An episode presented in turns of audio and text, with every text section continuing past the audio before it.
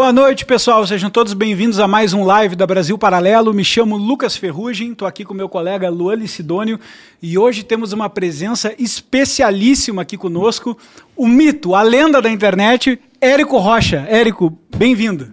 Bem-vindo, meu Deus, é um privilégio estar aqui no Brasil Paralelo e conhecer essa estrutura incrível, né? Meu Deus, parabéns. Hoje nós vamos falar com o Érico Rocha do futuro do marketing digital e para quem não sabe, o Érico é um dos grandes protagonistas dessa história de marketing digital. Então se você vê gente vendendo coisa na internet, nas redes sociais, falando para você cadastre-se aqui, logo mais tem um lançamento. Se você vê gente falando, você vai ver o que vai acontecer dia tal aqui na minha rede social, saiba que o Érico é um grande contribuidor dessa história. Vamos falar várias coisas sobre a trajetória dele e também sobre como esse mercado se desenvolveu. Érico, Cara, só para o pessoal ter uma noção de quem é o Érico Rocha e o papel dele aqui na, na história da Brasil Paralelo.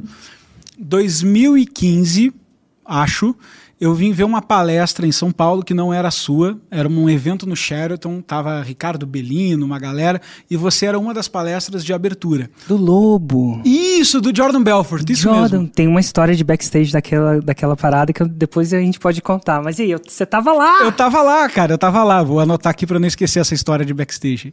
e aí eu vi você fazendo uma palestra sobre o sistema límbico, né? O, o, o córtex pré-frontal, gatilhos mentais, não sei o quê. Beleza, conheci você ali. E pouco tempo depois, é, as redes sociais com sua inteligência de algoritmo, eu já cruzei com um vídeo seu na internet.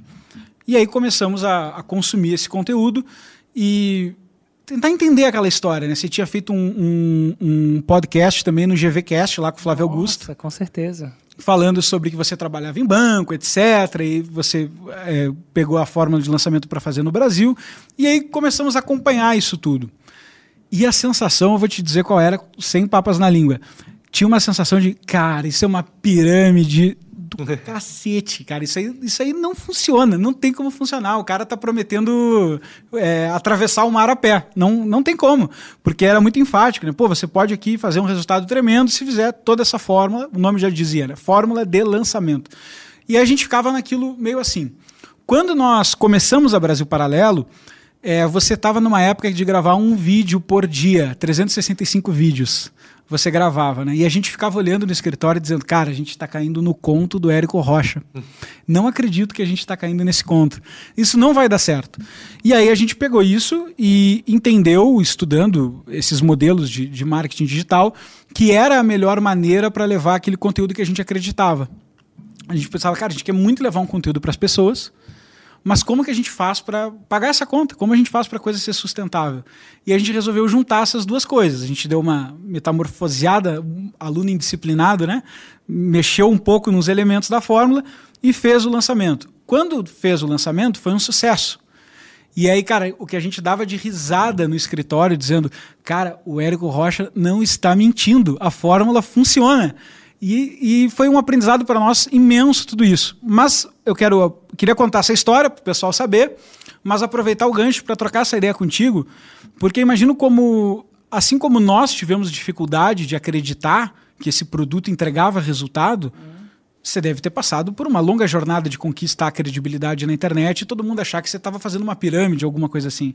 Total. Como é que foi conquistar a credibilidade? Meu Deus, eu lembro de assistir os meus pró... Eu estava falando isso um pouco antes da gente entrar. Eu lembro de assistir os meus próprios vídeos e falar, e falar assim para mim mesmo: Nossa, se eu tivesse do lado de fora escutando esse cara, eu também achava que era pilantragem. Na época, eu falava de um ano de vendas em sete dias. Hoje eu falo muito mais de seis em sete. Eu não sei se na, nessa palestra que você viu eu já falava de seis em sete. Eu não lembro. Mas enfim, eu prometi um resultado astronômico. E vem um cara na internet falando que você vai fazer 100 mil reais em sete dias. Ou vem um cara falando que você vai fazer um ano, de, que você vende um ano em sete dias, prometendo uma técnica. O que, que eu ia pensar?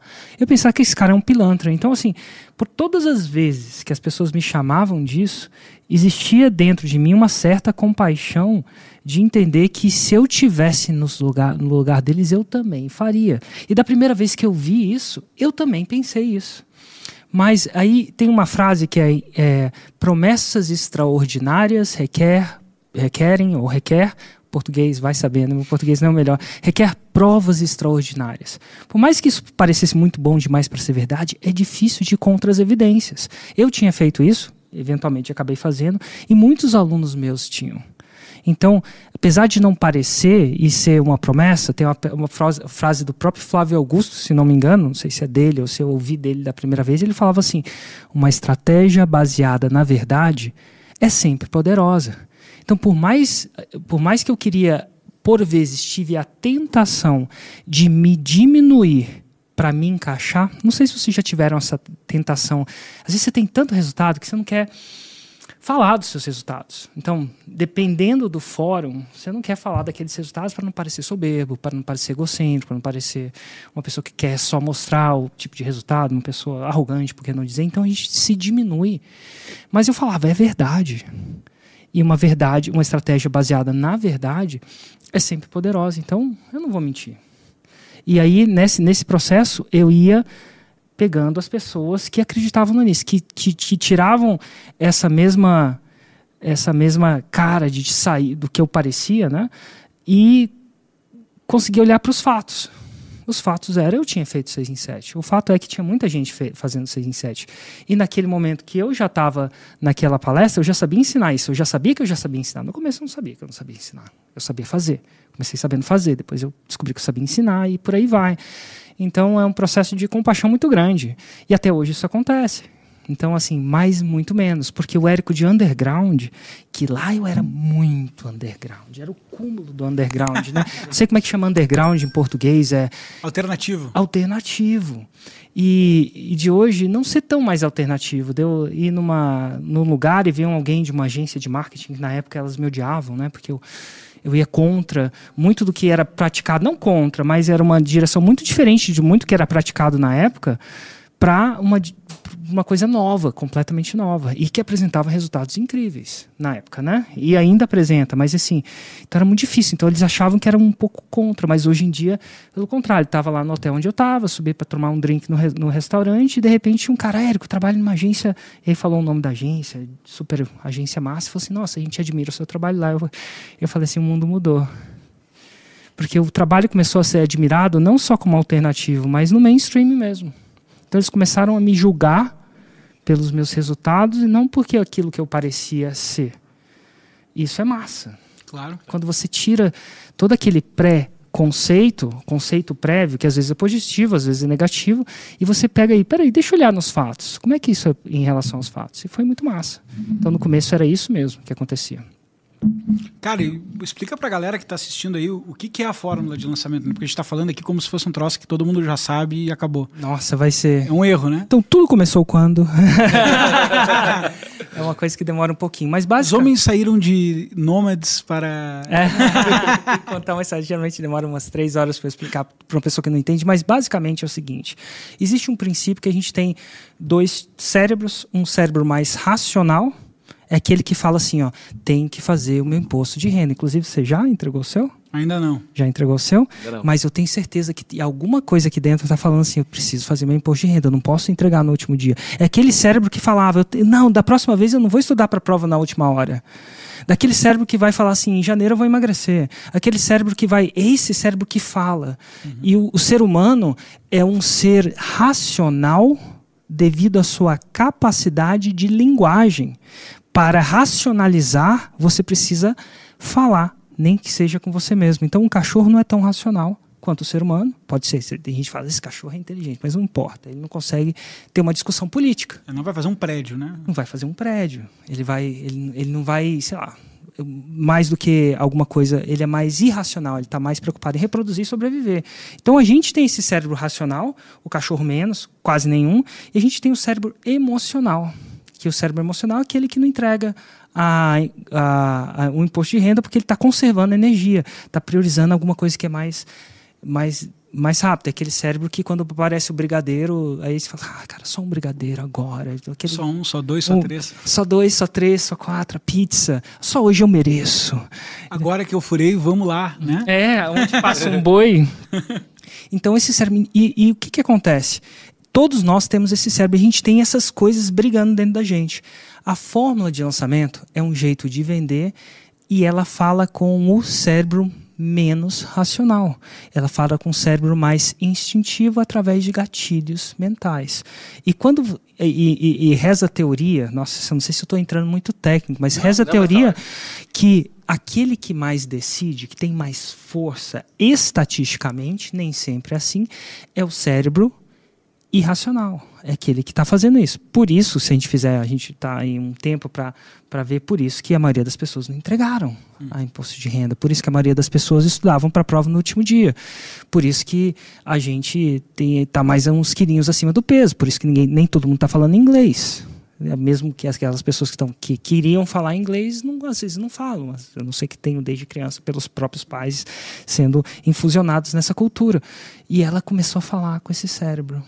E através de você aprender a falar com esse cérebro mais irracional, através desses disparadores mentais gatilhos mentais, você tinha resultados que, por vezes, geravam até o equivalente a um ano de vendas em sete dias, através da ativação desses gatilhos mentais. Então, a fórmula de lançamento, um ano de vendas em sete dias, ou famigerado depois que eu comecei a falar do seis em sete, comecei a ficar mais conhecido como seis em sete. Então ela gerava essa, essa, esse aumento de performance de vendas com integridade muito mais aguçado por falar sobre isso. Então foi essa técnica que lá naquela palestra com o Lobo, era a palestra antes do Lobo, que eu comecei a introduzir esse conceito de você usar gatilhos mentais ou numa linguagem mais mundana falar com esse cérebro mais emocional e fazer com que ele um preste atenção, dois haja sem esqueminha sem letra miúda. Inclusive é muito tão louco que mesmo que eu explique a fórmula de lançamento para todo mundo, inclusive para vocês, ela funciona. Mesmo eu ensinando a fórmula de lançamento, ela funciona comigo. Senão não era assinante da Brasil Paralela. Então, por isso que por isso que é massa isso. Então é uma é parada que que se alinha como o jeito funciona e faz você prestar atenção e agir. Que legal, Eric. Uh, ainda nessa questão do início, né? Tu não trabalhou sempre com marketing digital, certo? Não foi sempre a tua, a tua área de atuação. Negativa. O que, que te fez fazer esse shift do tipo, vou mudar, vou, vou descobrir essa fórmula aqui, uhum. como é que ela foi descoberta e o que, que te levou a. Agora eu vou ensinar as pessoas quais são as inspirações, né? É, foi massa. Porque foi um impacto grande no mercado. Foi. Ah, hoje está sendo um impacto grande. Eu não imaginava que eu ia entrar num lugar com o nível de, da quantidade de assinantes que tenha sido de alguma forma impactado, as várias pessoas que fizeram tal do 6 em 7. Mas eu sou formado em engenharia de computação, no terceiro ano eu já sabia que eu não queria programar, não era bom, mas aí terminei. Minha esposa foi para a Alemanha, na época namorada, eu falei, cara, eu vou lá atrás dela, porque senão na Alemanha tem muito alemão. E os caras já nascem loiro. Pô, mas você é meio alemão aí. Ah, meu, os caras já nascem loiro, o ombro daquele tamanho. Ver o time de futebol dos caras. Eu falei, isso não vai dar certo. Vou perder esse namoro. E eu fui lá, arrumei um emprego de programação de vidro, de forno de derreter vidro, mas falei, cara, não sei programar, mas eu tinha que ir lá para né, manter o relacionamento.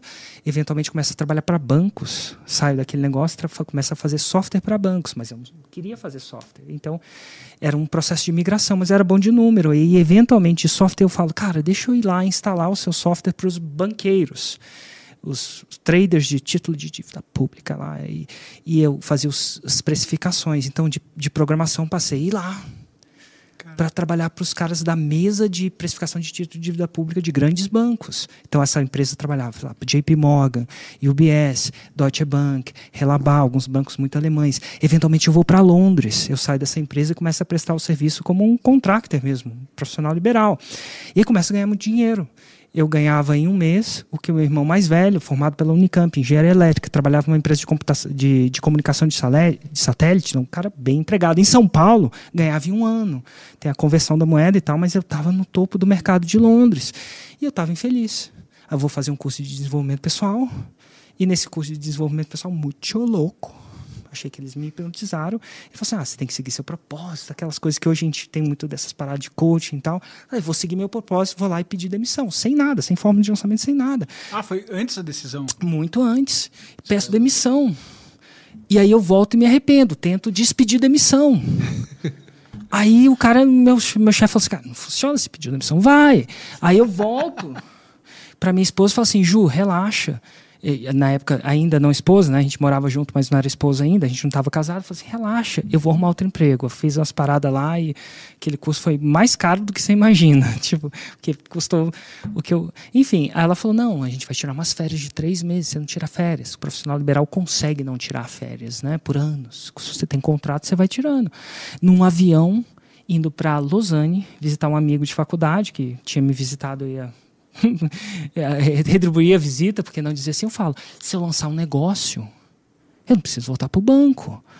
Aí eu volto e penso, que negócio eu vou lançar? Que negócio eu vou lançar? E na época eu investi em leilão, leilão de imóveis, no Brasil. E eu falei, vou montar uma base de dados para identificar todos os leilões de imóveis do Brasil. Olha a ideia de empreendedorismo. Ao invés de, os, é, de, de cada, cada leiloeiro divulgava em um jornal, literalmente. A internet não estava tão assim, do jeito que é hoje. Eu vou botar todo mundo, ler todos os jornais, botar numa base de dados, vender uma assinatura. Então, para você saber se um apartamento ia em leilão na, na Paulista, por exemplo, você tinha que assinar trocentos jornais ou assinar minha base de dados. Foi um produto, produto fantástico. Meu Deus, ai, cara, que massa, eu vou lançar esse produto. Lanço o produto, não vendo nada. Eu falei, como é que o produto é bom e eu não vendo? e aí eu falo, eu não sei marketing. Começou aí. E no desespero, estava acabando caixa. Seis meses tinha vendido 4 mil reais em assinatura, não pagava nem as despesas de, que eu tinha de, lá, das pessoas digitando as paradas. Eu falei assim, nesse, nesse momento veio um vídeo da internet. Um tempo que o YouTube, cara, estava começando a nascer. E o vídeo prometia um ano de vendas em sete dias. Aí eu falei, porra, um ano de vendas em sete dias, vendo nada, vai ser fácil. Mas ao mesmo tempo, aquilo me seduziu. Eu falei, ele tem que ter muita coragem para prometer isso. Eventualmente, vi três vídeos do cara, no final ele vendia um curso para mim de 5 mil dólares. Não tinha testemunha, não tinha, tinha rede social para saber. Eu vou lá e pago cara, o curso. Vou lá e pago 5 é mil. Eu, eu acho, não, é, eu era um terreno muito fértil. Eu lembro da minha esposa perguntar: Você tem certeza? Pô, quando você passa 5 mil no cartão, dólares, né, o que 25 mil reais hoje, não sei quanto que era na época. Isso foi quando? Foi 2009. Poxa. Foi 2009. E eu, ela, eu falei, cara, Ju. Tava uns 13,50 dólares, não tava tão barato, não. Ah, mas eu, a Ju virou e falou assim: Ju, eu vou voltar pro banco. E eu vou te prometer uma coisa: se eu voltar pro banco, eu nunca mais reclamo do meu chefe, nunca mais reclamo dessa vida que eu tanto reclamava. Não sei se tem gente que reclama das, dos índices de performance e tal, de vender alguma coisa que não necessariamente você ama, vender. Eu tenho um pouco disso uhum. em alguns bancos, nem todos são assim. Eu acho que banco é uma instituição necessária, mas ao mesmo tempo não era uma missão de vida, vamos dizer assim. E aí eu, ela, eu falo, cara, eu vou lá, mas eu quero exaurir todas as possibilidades. Então era um terreno super fértil, fértil um cara desesperado. Vou lá, começo a fazer o curso em vídeo. Não tinha nem comentário nos vídeos. O suporte era um e-mail. E aí eu vou lá nesse suporte, ainda num meio que não acreditando, e ele convidou para um evento presencial em Los Angeles. Daí mais 5 mil dólares para mim, para o meu irmão Hugo, super fã da Brasil Paralelo. A gente vai para Los Angeles para ver, conhecer os outros alunos.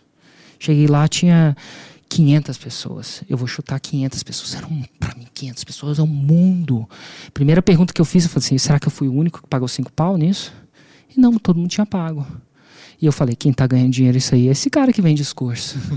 Primeira coisa, fez as contas. Mas ao mesmo tempo, cara, tinha umas tiazinhas, umas senhorinhas muito menos que a gente a gente se compara quer queira quer não né quer julga julgue ou não me cancele ou não mas a gente se compara falei cara eu, eu, eu, acho que eu sou mais sagaz que isso que elas eu acho que eu consigo fazer então eu volto daquele momento de três dias com aquele cara convertido eu vi a luz eu acreditei. Para mim não tinha como não fazer.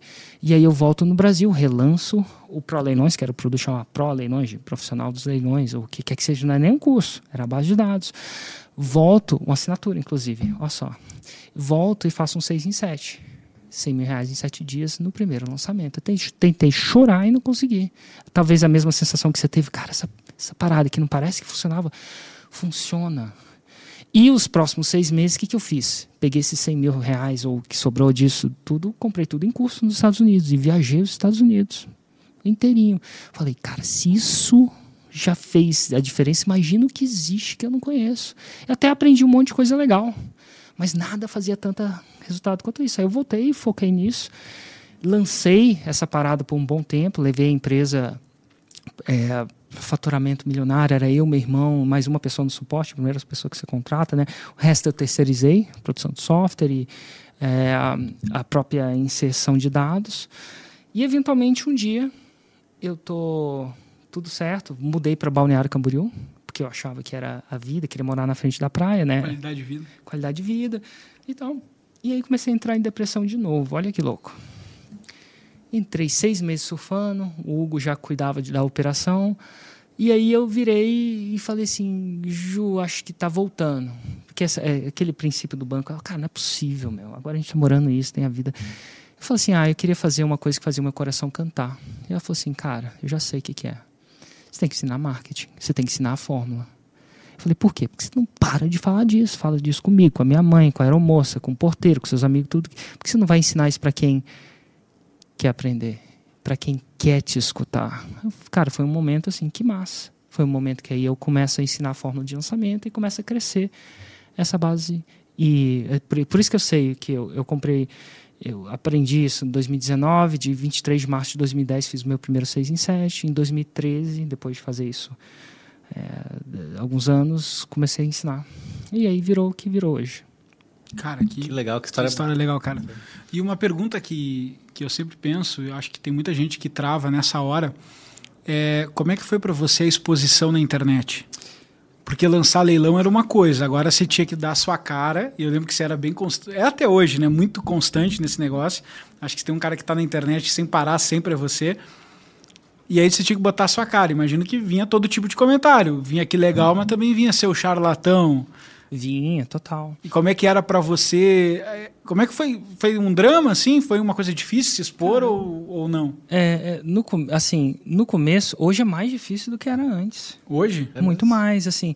Eu não vejo muito Érico picareta hoje. Pelo contrário, existe uma admiração. Claro. Mas eu perdi um pouco da ano- anon- do ser anônimo, anonimidade, não sei. É, eu sou menos anônimo.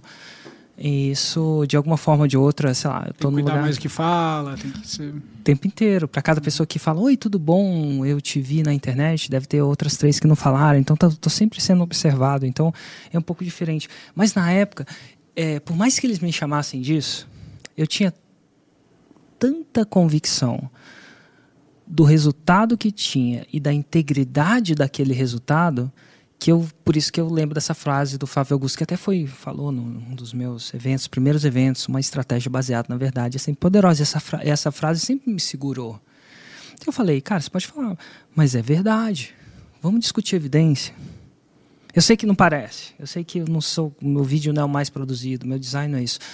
Mas então liga para esse aluno ou fala para isso. Eu fiz sempre o possível para deixar todos os meus resultados o mais transparente possível. Hoje, eu, lá, depois de 2020, eu passo a entrevistar quase uma pessoa por, por dia, quase toda semana, né? E eu deixo os Instagrams das pessoas para elas, para elas investigarem mesmo, conversarem com as pessoas. Isso foi, foi gerando isso. Então, toda vez que elas me chamavam disso, eu estava tão certo de mim que aquilo me afetava menos. Claro. Então, quando você. Aquilo não entrava, não entra dentro de mim. Chega, chega até ser. Acho que. Por exemplo, quando você está confiante da sua posição, pelos fatos que tem, você é menos influenciável. Você é menos. Acho que a influência acontece, ou a dúvida acontece quando você não está tão confiante assim das evidências. E essa é massa discutir evidência. Vamos discutir evidência. E então estava sempre assim. Falei assim, nossa, é, é super. Então, e essa evidência? E aquela? E aquela? E assim, quanto mais ela começou a ter, e, e o processo de ter evidências aconteceu muito rápido, né? Não magicamente, mas foi, foi acontecendo muito rápido, e eu comecei a me escorar nisso.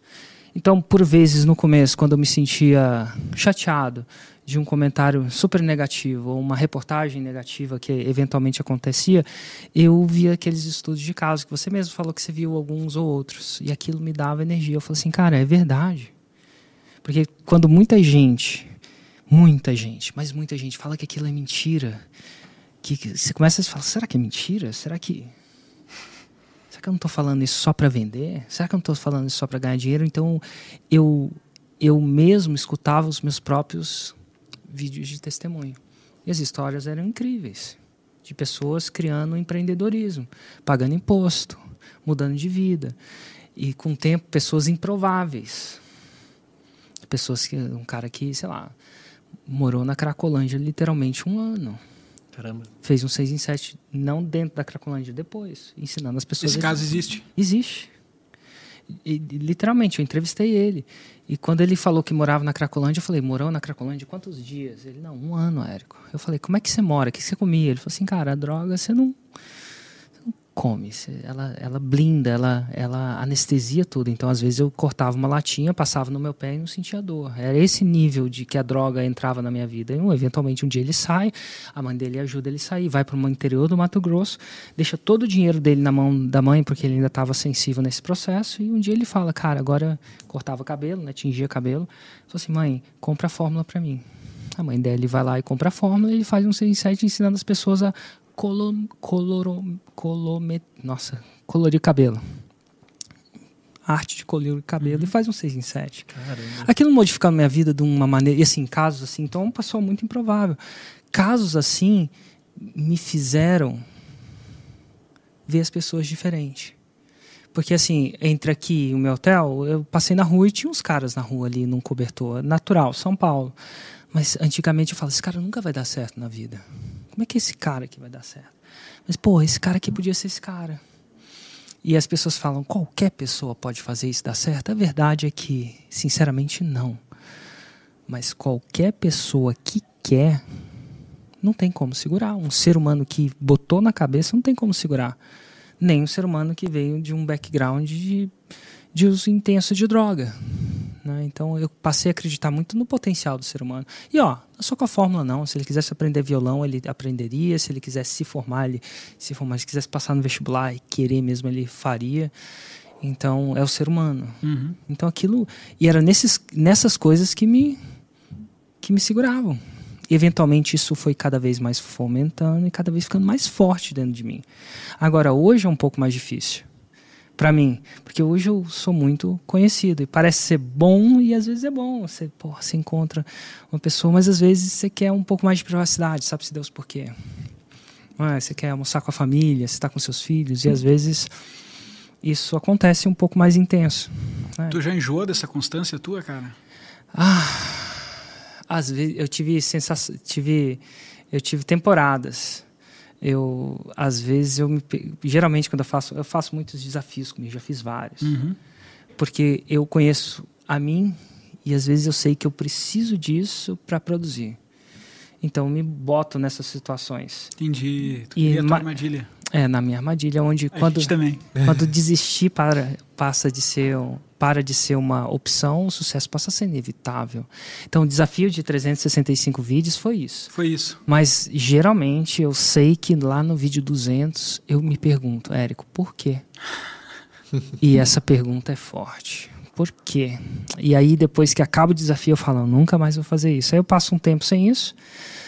E aí, às vezes, eu perco um pouco a constância. Eu falo assim, Érico, eu converso comigo mesmo, né? Porque eu sei que eu tenho dois cérebros. Eu falo, Érico, se você não entrar no eixo de novo, você vai fazer um outro desafio. Aí o cara. E de vez em quando eu entro nos outros. Aqui a gente tem uma, uma brincadeira não, porque a gente leva bem a sério, que é às vezes um projeto tá demorando para pegar no tranco. Sabe quando você fala, tem uma ideia, todo mundo acha bom, e aí vai botar em prática e começa a ficar lento, parece que tem uma reunião a cada semana sobre aquilo, você não dá atenção e tal. Aí a gente tem uma fórmula para solucionar, que é anuncia uma data de lançamento. Exato, marca a data. Marca a data e publica.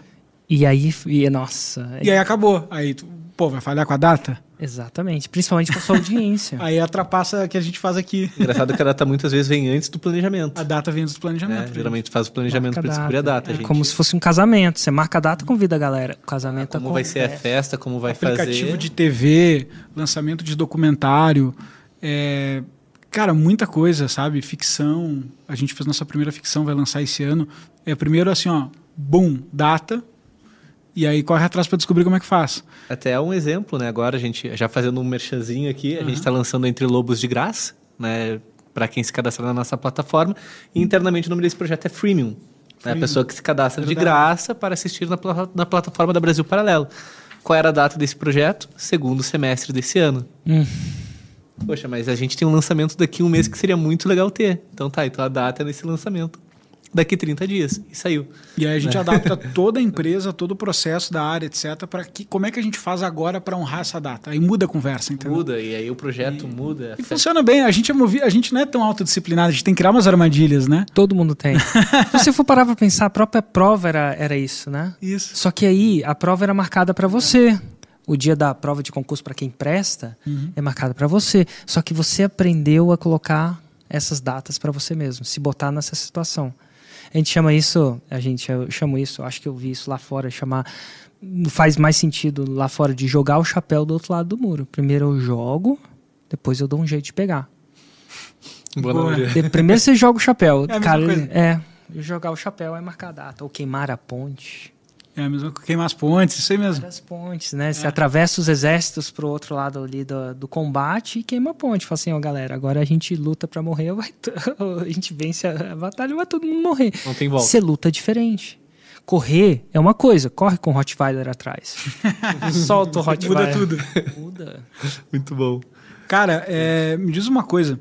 Quero, quero sair um pouco aqui da fórmula e entrar na, na, na tua vida pessoal, ser Sim. invasivo. Pois não? Pô, tu ficou um cara famoso, Sim.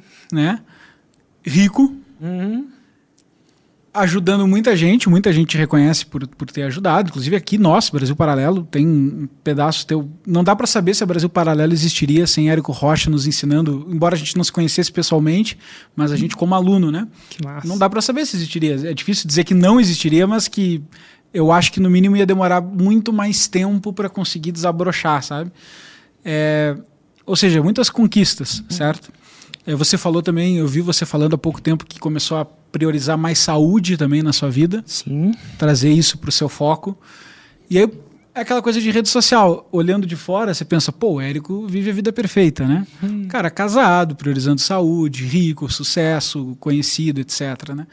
E como é que foi a vida pessoal, cara, de lá para cá? Assim, que, quais foram os teus altos e baixos? Como é que tá hoje? Eu acho que na vida pessoal, em termos de saúde, é, a primeira coisa que teve um lançamento que eu fiz e todo depois de todo lançamento eu ficava doente.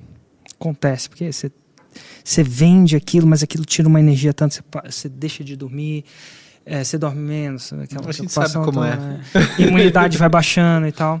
E aí teve um lançamento que eu quebrei, assim, eu estava até em Barcelona, fiz o lançamento, morava em Barcelona, estava viajando o mundo. Depois de um tempo que eu voltei para o Brasil e tal, essa parte, um dia a gente resolveu viajar o mundo, de verdade. É, dois anos fizemos isso. E quando eu falo mundo, a gente não foi para a Ásia, né? Quando chegou na hora de ir para a Ásia, a gente encheu o saco e resolveu voltar para o Brasil. Na verdade, resolveu ir para Espanha e morar um tempo lá. Eu lembro que teve um lançamento que eu fiquei muito doente. Eu- E não sei se é uma doença crônica, não. Eu fiquei, fui, sei lá, tomar soro. Entendi. Doente de tomar vitamina para dar uma. E, e foi a época que eu, até então, cuidava zero da saúde. E eu ainda queria, eu curtia fazer o lançamento. Falei, cara, essa coisa está me deixando doente. E aí eu comecei a entender que eu precisava cuidar da minha saúde. Se eu quisesse manter esse tipo de performance, esse tipo de impacto, porque isso vicia. O dinheiro te segura até certo ponto. Hoje, só de renda passiva eu já ganho múltiplos seis dígitos. E eu não estou falando de CDI, não. Estou falando de dividendo e, e FII, múltiplos seis dígitos. Então, dinheiro por dinheiro eu podia ter parado há um tempo, mas aí você fica pela transformação, aquele vício de encontrar uma pessoa, de, enfim, pessoas como vocês. É muito louco para mim. Contar e saber que tem um pontinho de Érico na, na Brasil, né? E no trabalho que vocês fazem. Mas aquilo eu fiquei. Então eu queria continuar. Eu falei, mas como é que eu posso continuar? Então foi um processo que eu comecei a, olhar para minha saúde, a me cuidar como, na época, como atleta. Então eu comecei a fazer umas paradas muito loucas. Primeiro, exercitar. Louco, né? Muito louco. Aí entrei na meditação, numa parada de meditar. Falei, Vamos meditar, vamos meditar. Entrei nas paradas de tomar banho gelado, tudo que era. Eu testava muita coisa, né? Mas tu não toma só o banho gelado do chuveiro, não. Eu já te vi na. Eu entro, eu entro num freezer, né? Sigo, freezer. sigo um cara lá muito louco que entrava no freezer. Inclusive é uma parada que até hoje eu faço. Comecei na pandemia. Então, a, o nascimento disso veio da. O nascimento da, da saúde veio do empreendedorismo. Veio da. E, cara, eu quero continuar isso, mas eu Pra não quero a frequência se precisava se cuidar. é, e hoje eu, eu acho que meus marcadores de saúde são melhores do que quando eu não quando eu trabalhava no banco, por exemplo. Então essa parte foi boa. Na parte pessoal, é uma parte muito louca, com altos e baixos, né? Porque a, a Ju não me conheceu o Érico que o Érico é hoje. Ela me conheceu um Érico incógnito. E a, e a Ju, ela gosta do, do incógnito. Então você vai ver ela muito pouco nas minhas redes assim, às vezes dá uma escapulida, às vezes eu mostro meus filhos dá uma escapulida, mas você vai ver, teve até uma parada que a gente, os caras a gente tava filmando um podcast e a galera da do Tumérica, a gente vai fazer uma surpresa para você e tal, não vai ser ao vivo, mas eu acho que vai dar certo. Você tá bem com isso? Eu falei: "Não, tô bem, a gente faz e tal". E a surpresa que eles queriam era colocar o meu filho, tem 11, 12 anos agora, tinha 11 agora fez 12 semana passada, colocar meu filho no podcast. Juliana falou assim: "Mas nem, mas nem por cima do meu cadáver, assim. Então, assim, eu acho que o processo do casamento, o Érico se transformou, né, desse negócio de ser e para para Ju que ela valoriza muito essa parte de incógnito é um desafio muito grande que até hoje a gente lida de uma forma ou de outra. Então parece parece fácil para muita gente, para uma pessoa que gosta de ser incógnita, deve ser difícil estar casada comigo, porque naturalmente é, é uma coisa. Então a gente lida muito com isso e tenta na medida do possível, manter isso. Quando eu falo na medida do possível, é sempre, cara, que deixa sempre chega no aeroporto e o cara, Érico Rocha, legal, o Ju tá com duas crianças, arrumando tudo, e uma escapulindo, que um tem cinco anos, o cara já tá escapulindo num lugar novo. Falou assim, Érico, tipo, tira uma foto comigo. Aí ela segurando dois filhos, tentando manter, tentando pegar o próximo voo, vira para ela e fala assim: se segura aqui tira essa foto. Falo, Meu Deus, ela vai voar no pescoço dele. então, isso é, é, é um trabalho com constante mesmo. E que a gente trabalha como casal e tal. Então é muito disso, de você ter muita aparição, essa, essa aparição toda. Então isso tudo, isso tudo mexe e é desafiante. Porque não dizer, para muita gente seria o contrário, né? Mas para a gente é, e para mim um pouquinho também. Mas por que, que eu continuo então? Pô, é viciante. É real. Assim, o trabalho que vocês fazem, meu, é um trabalho de conscientização, de, de dar uma opção diferente de conteúdo, de criar essa opção diferente de conteúdo. Como é que, já pararam para pensar, como é que eu paro isso? Como é que isso é parável? Então, às vezes, eu tenho essa, essa coisa de, cara, como é que eu paro isso? É. Por mais que, às vezes, seja um pouco mais complicado isso. Mas tem algum objetivo de muito longo prazo? Por exemplo, minha missão com este modelo, com fórmula, está cumprida. Existe? Ah, cara, tem essa visão clara ou ainda não? Eu acho que se eu, se eu parasse agora, vamos dizer, se eu parasse agora e me aposentasse, por que não dizer assim, eu acho que eu já teria startado um movimento que não tem mais volta, que é um movimento que preenche uma lacuna no sistema educacional brasileiro, que muito se fala da grana, sou conhecido pelo 6 em 7, o cara não sabe nem o meu nome às vezes, sabe quando carinha, o porteiro, o porteiro daqui, estava preenchendo meus. Qual, qual que é o seu RG? Você não tem cadastro? Qual que é o seu RG? Você te conhece de algum lugar. Então é clássico, às vezes o cara me conhecer de algum lugar, ver minha cara, mas não saber quem eu sou, porque um vídeo passou e não, ele não viu um conteúdo como esse. Ele fala, você não é o cara do 6 em 7? então ele vê, eu sou o cara da grana. mas é muito mais que a grana é o preenchimento, é dar poder para quem tem um conhecimento ou uma causa de trazer isso para o mundo. E sem grana, cara, a PJ não vive. Então, essa parada é para mim muito grande. Então, quais são os meus objetivos? E, assim, eu não, eu não tenho uma visão como muita gente tem de. É, eu, eu tenho uma visão. Cara, eu quero. Tem algumas coisas que ainda não fiz. Eu quero tirar uma foto com mil faixas marrom, mil pessoas que fizeram 6 e 7 naquele ano. Eu quero criar mil faixas pretas. São dois objetivos, os dois que estão no meu pulso, né? Essa pulseirinha 1 um, a pulseirinha 2 que me lembram. Esse é meu objetivo no momento. Criar mil pessoas que fizeram 6 em 7 naquele ano e mil pessoas que fizeram a faixa preta, faturaram mais de 2 milhões por ano. Hoje os alunos da Fórmula, e sem encontrar eh, os, os casos mais, mais fora da curva, Brasil Paralelo é um cara hiper fora da curva, né? Sem contar esses caras, a minha cauda longa fatura mais de um bi por ano. Cara, todo uma ano. Indústria, né? Indústria. Sem contar os caras que faturam mais de 2 milhões. Só os caras que faturam menos de 2 milhões por ano, só esses que faturam menos de 2, faturam um bi por ano. Os caras que faturam mais de 2, esses por si só faturam um outro bi por ano. E, cara, isso é emprego, isso é dignidade, né, criando produtos de verdade. sabe? Que, que preenche uma lacuna que o sistema educacional, sem querer desmerecer formal, não preenche. Ele, tem, ele é muito mais lento. Até você é, sei lá, atualizar um programa do MEC para dentista, médico, massagista. É, é, pô, é, um processo complicado. É eu acho que a cultura da fórmula de lançamento tem toda a fórmula técnica em si, tá?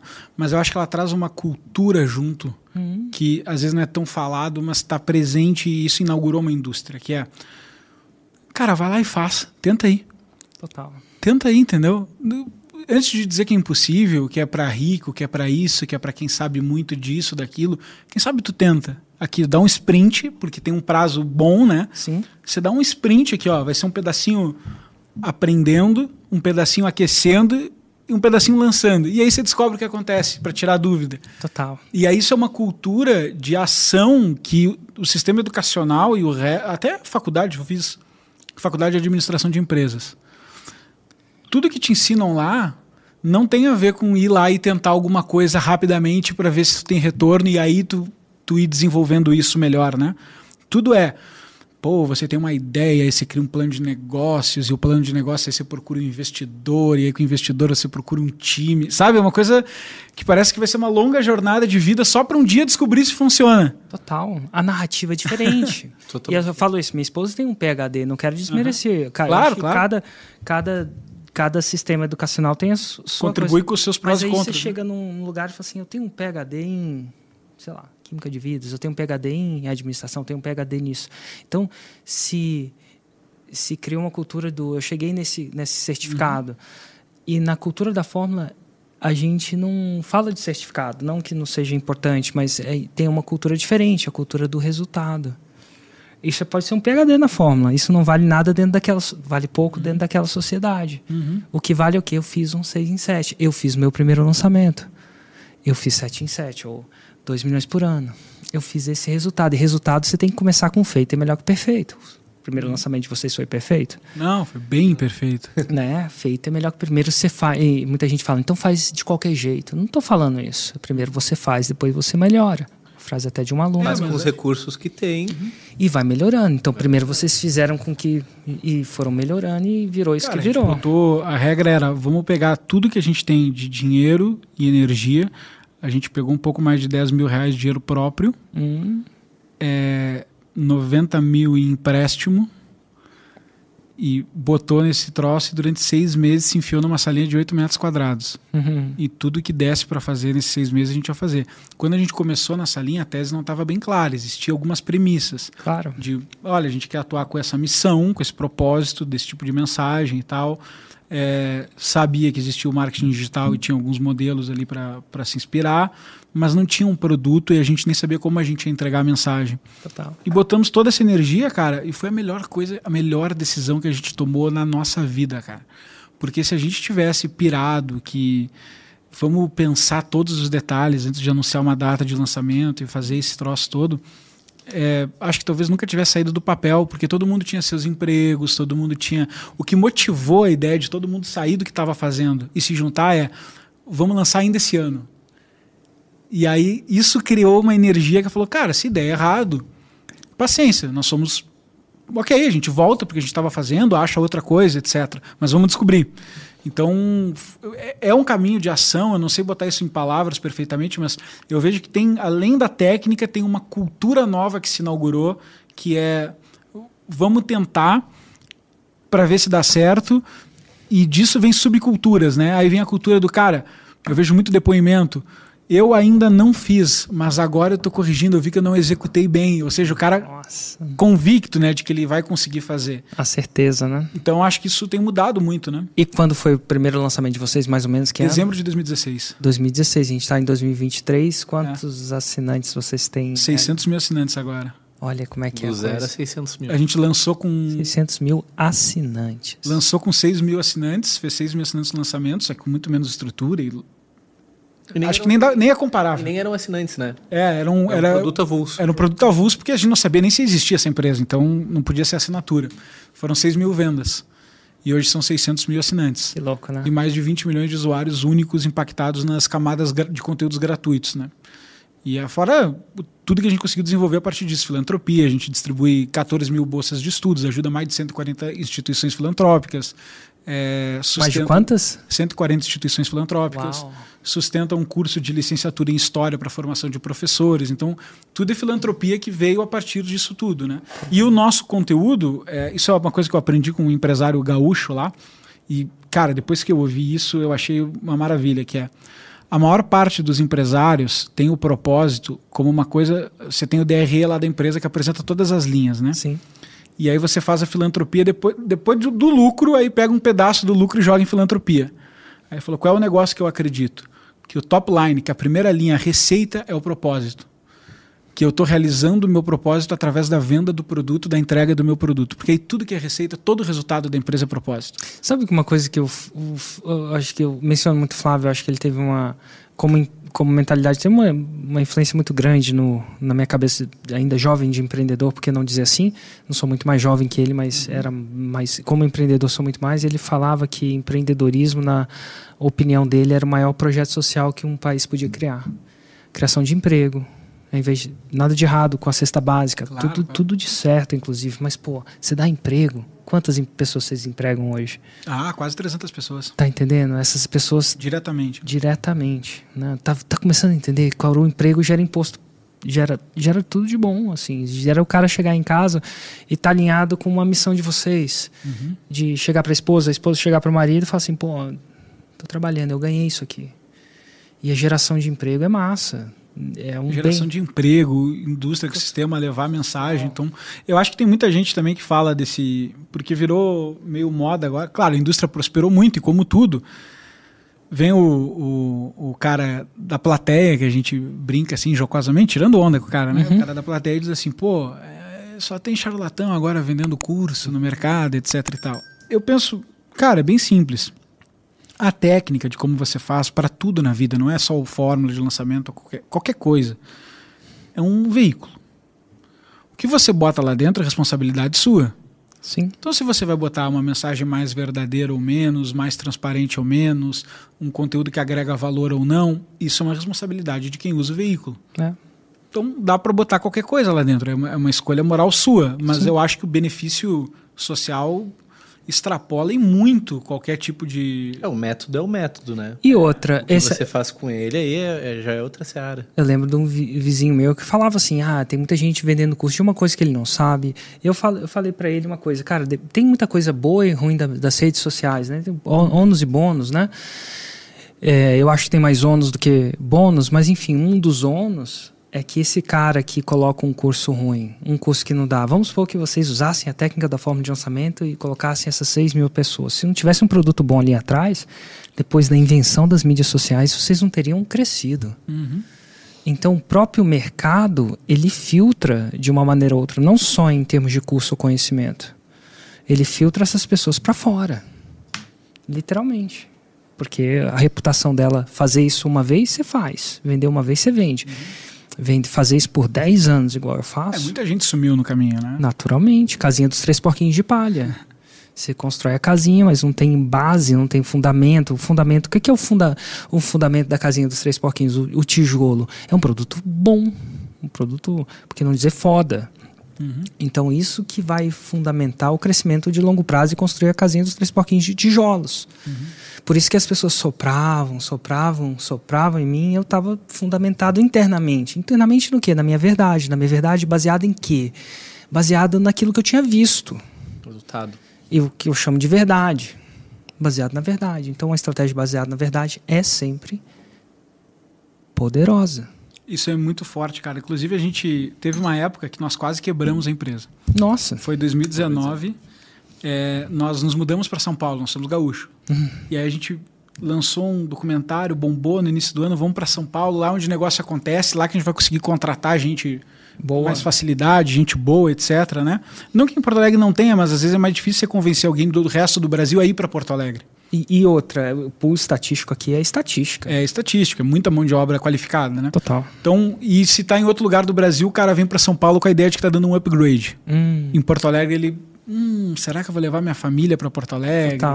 Então, vamos para lá. Só que tinha um probleminha nesse, nessa ideia, né? A ideia surgiu essa coisa de botar a tal da data, né? A ideia surgiu, sei lá, não lembro o dia, tá? Mas ela surgiu, surgiu da gente se olhar e falar: e se a gente fosse para São Paulo? 15 dias depois a gente estava aqui. Nossa. Trazendo 15 funcionários, mas nós botando a galera toda em Airbnb, pagando Airbnb para a galera, a gente pegou uns flatzinho, etc. Pegou um coworking na Vila Olímpia lá, estamos em São Paulo. Pronto, acabou, não tem mais volta. É 15 dias mesmo, né? 15 dias não, 15 eu dias literal, que eu cara. tinha acabado de mobiliar um apartamento. Mobiliado. tudo, pessoal. Tudo novinho, assim, eu e minha esposa. 15 dias depois, amor. Então, tá vendo esse apartamento que a gente mobiliou? Então. Acabou. A gente vai para São Paulo. E aí, qual foi o drama? Foi, foram três coisas somadas, tá? Primeiro, triplicou custo para tudo, porque a gente teve que subir o salário de todo mundo para poder vir para São Paulo. Claro. E tudo era mais caro também, sala, tudo, tudo era mais caro. Segundo, distração. Porque quando tu chega em São Paulo, tinha gente que conhecia o nosso trabalho e queria nos conhecer, o networking aqui é infinito. Você pode passar 50 anos fazendo reunião, né? E tem outro ponto, né? O plano era vir para São Paulo. Isso, não tinha um plano vir para São Paulo e. O plano era vir, então. Vamos vir. o que fazer quando chegar? E aí tu começou a ter reunião, tu tem reunião com um cara, tem reunião com outro, etc e tal. E você fica entusiasmado, porque saem ideias e, e oportunidades, etc e tal. Só que o tempo vai passando e você está fazendo muita reunião e pouca execução, né? Esse foi o segundo problema. E o terceiro problema foi para lascar, foi a gente entrou de cabeça no lançamento sobre a educação brasileira e estourou na virada do ano 19 para 20 a pandemia. Nossa. E aí a gente se olhava e pensava, cara, quem vai querer saber sobre o problema da educação brasileira? O ano que ninguém está indo para a escola. Quando recente estourado. Recente estourado, assim, ó, Bum, sabe aquele primeiro Mesmo lockdown que teve, assim, Lembro. acaba todo mundo para casa? Cara, é, é, o lançamento mais sem timing da história da empresa e se ele desse errado a gente quebrava. É, o primeiro lockdown no Brasil. No Brasil, o primeiro lockdown. Já vinha acontecendo as notícias, o brasileiro, né? Aquela coisa do vai chegando, vai será que chega, é. será que chega, ah, não chega? Brasil é tropical, não sei se vai rolar. É, isso, essas teses. Aqui não é frio. Exatamente. Cara, chegou com tudo e todo mundo lockdown, o paulista aqui ficou deserta, etc. A gente já tinha vindo para cá. E aí a gente pensou, cara, o que, que a gente faz agora? Porque a chance de quebrar é real. 90 para 1, né? E tinha que dar muito certo o lançamento, não tinha que dar certo, tinha que dar muito certo. Era naquele mês, né? Em, eu lembro que foi em abril, março. Março, foi março. março. E tinha que dar certo em março. Tinha que dar certo no lançamento. Porque abril já. Era, eu me lembro que o nosso fazer. diretor financeiro fez o fluxo de caixa e os cenários. E ele falou, pessoal, se for abaixo disso aqui, é, tipo, cinco dias depois do lançamento, a gente tem que voltar para Porto Alegre e demitir galera, etc e tal. Aí, coração na mão, a gente se reuniu. Cara, a gente já veio até aqui, vamos com tudo que dá. Revisamos todos os todo mundo junto, a gente fez uma sala de guerra. Vamos revisar todos os copies, todos os e-mails, etc. E aí começou a surgir uma dor. Qual é a estratégia de comunicação que a gente vai usar para vender no meio é, de um estouro de pandemia? E aí veio esse insight vamos a verdade. E aí, cara, a gente pegou, sabe aquelas inspirações que vem? Sim. E a gente escreveu tudo que a gente estava passando. Desabafou assim, ó, pá, tudo que a gente estava passando. Brasil Paralelo veio para São Paulo, largou sua família, falou 15 dias de decisão, preparando o lançamento há um ano sobre educação, estourou a pandemia, tal, tal, tal. Botamos tudo.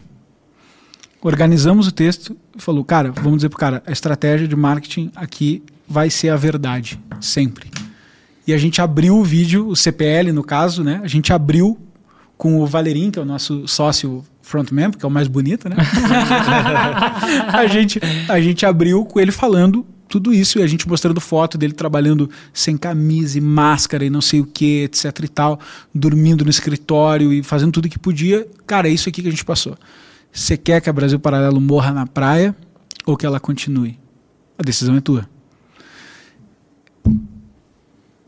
Estouro. Junto a gente lançou um produto novo, né? E a gente, lançou, e a gente baixou o preço para 10 reais do produto, dizendo assim, ó, chegamos no menor preço, era de fato, que a gente pode cobrar. Acho que produto. se você cobrar menos de 10 reais, nem o cartão de crédito acredita que é uma... Isso, acho que é fraude, né? Acha que é fraude. Então, 10 reais. Não, aí você tira imposto, tira custo de aquisição, enfim, vai, é realmente o menor preço que dava. E a gente lançou esse produto e, cara, vendeu feito água. E aí a gente foi para casa super cansado, estava aí acampado, né, basicamente. A gente foi para casa super cansado e veio a decisão de, cara, uma hora que a gente pode fazer agora é frear. A gente tem que dobrar a aposta e ir sem parar nunca mais. Cara, o dia que a gente acho que nunca mais parou desde lá, né? Então a gente tinha uma senoide de ritmo e dali a gente nunca mais parou. E acho que a gente aprendeu isso que no começo a gente já fazia, mas sem consciência, mas que virou um lema, que é, cara, vamos vender a nossa verdade. Verdade. E aí mudou o discurso, porque a gente começou a vender mais e faturar. E aí a gente fez uma reunião para dizer, agora a gente tem que contar para as pessoas que estão comprando que o discurso não é para não quebrar, a gente precisa anunciar isso. Porque senão a gente vai estar tá enganando as pessoas. Muita gente vai estar tá comprando achando que é para ajudar. Só que já mudou, agora a gente está com caixa, está crescendo, está contratando. Aí a gente mudou todo o discurso, fez todos os lançamentos mudando o discurso para. Pessoal, o Brasil Paralelo agora vai crescer, quer dobrar o tamanho, a gente está bem, etc e tal. Mudou, bum, estourou de novo. E aí a gente começou a anunciar as novidades que a gente queria fazer na empresa. Se a galera entrar agora, a gente lança o aplicativo para TV. Se a galera entrar agora, a gente começa a comprar filme em Hollywood para botar e fazer o nosso streaming. Se a galera entrar agora, a gente faz uma layer freemium no nosso app, etc e tal. E aí criou um senso de comunidade muito legal, cara. Então eu acho que tudo isso que eu estou dizendo é para dizer que eu acho que essa estratégia de vender a verdade ela além de ser a verdade, ser moralmente a mais correta, ela de quebra ainda faz com que as pessoas confiem em você, né? Nossa, o efeito é. colateral. E é isso que elas querem ver, né? Exatamente. Elas estão coloca as pessoas numa missão também, né? Uhum. Hoje não é um simples assinante de um streaming claro. que assina BP. Tá numa, numa causa com a gente. Então a pessoa vibra quando a gente lança uma plataforma, ela vibra quando tem um aplicativo. Então, poxa, isso é muito legal. A gente escolheu chamar todos os assinantes de membro, membro. para dar a sensação que a gente queria passar e tal. Mas, cara, ainda, ainda falando de sua, sua vida pessoal ali, você falou algumas coisas, tá? Mas tu é um cara mais reflexivo ou tu é um cara mais pragmático de ação? Porque olhando parece que tu é meio reflexivo, assim, meio... É, o que que... Perdão pela ignorância. O que que é um, o que que é um pragmático? Eu não é? sei exatamente o que, que, é, mas tem cara que não para muito para pensar. Ele vida. é mais executor. Não, eu penso abso, sou mais reflexivo. Até porque, assim, eu tenho uma, eu tenho uma relação muito forte com a minha palavra. Naquela época, daquele curso muito louco, que eu pedi demissão e tal, a premissa do curso, lá trocentos anos atrás, mas a premissa do curso, daquele curso que eu fiz em Londres é se você tem uma relação muito forte com a sua palavra, isso é, você honra a sua palavra, você nem sempre vai cumprir a sua palavra. Porque se eu for falar, se eu for criar uma relação onde eu vou 100% cumprir a minha palavra, eu vou ser muito conservador e nunca vou arriscar. Uhum. Né? Então é, mas você honrar a sua palavra, é, fala assim, vamos supor que eu quero passar no vestibular, dá um exemplo. Ou uhum. eu não sei se eu vou passar no vestibular, mas eu quero que alguém veja que eu estou honrando aquela palavra que eu dei. Então a pessoa que me vê vai falar assim, cara, esse cara está lutando com todas as forças dele. Eu vou, eu, assim, eu vou ganhar a Copa do Mundo. É você vai me ver como uma pessoa que está. Então assim, porque a premissa era o seguinte: se você honrasse a sua palavra se você criasse essa relação forte com a sua palavra, se você falasse, se você falasse copo, copo caía da sua boca. Se você falasse, eu lembro do cara falar isso, se você falasse cadeira, cadeira caía. Você cria essa relação. Então, Caraca. e eu começava a criar essa relação com a minha palavra com coisas bobas. Por exemplo, chegar na hora que eu sei que existe uma cultura mais forte lá fora. Na época eu estava em Londres, né? Uma cultura mais forte de chegar. Mas a gente sabe que... A Alemanha nem se fala. A Alemanha nem se fala. Japão ainda muito menos. Eu lembro de estar na Alemanha e eu encontrar um japonês, raiz, aquele que não fala português, inglês bem... E ele falava, qual que é a diferença do Japão para a Alemanha? Ele falou assim, porque no Japão os trens chegam na hora. Eu falava, PQP, cara, que o horário do trem é 3h57. Né? Então, eles, o do ônibus, o trem ainda tem trilho lá, o ônibus. Uhum. Então, eu comecei a criar e exercitar isso, desde que eu fiz esse curso, a minha relação com a minha palavra. Então, a pessoa marcava um aniversário às 8 horas, eu chegava às 8 horas. Chegava lá o dono do aniversário, estava tomando banho. Eu chegava nos Você lugares. pontual aqui hoje. Eu chegava nos lugares. E eu chegava nos lugares sabendo que eu ia ser o único que ia chegar nos lugares. Às vezes a Ju, menos, ligada com o horário, eu falava assim, Érico, tem certeza que você vai ser o único. Eu falava, não estou indo por eles. Eu estou indo porque eu falei que ia. Então eu comecei a dar minha palavra e eventualmente você foi, eu fui entrando nessas paradas nos meus desafios, ela entrou. Então eu criei uma relação, eu comecei a exercitar uma relação com a minha palavra forte, muito forte.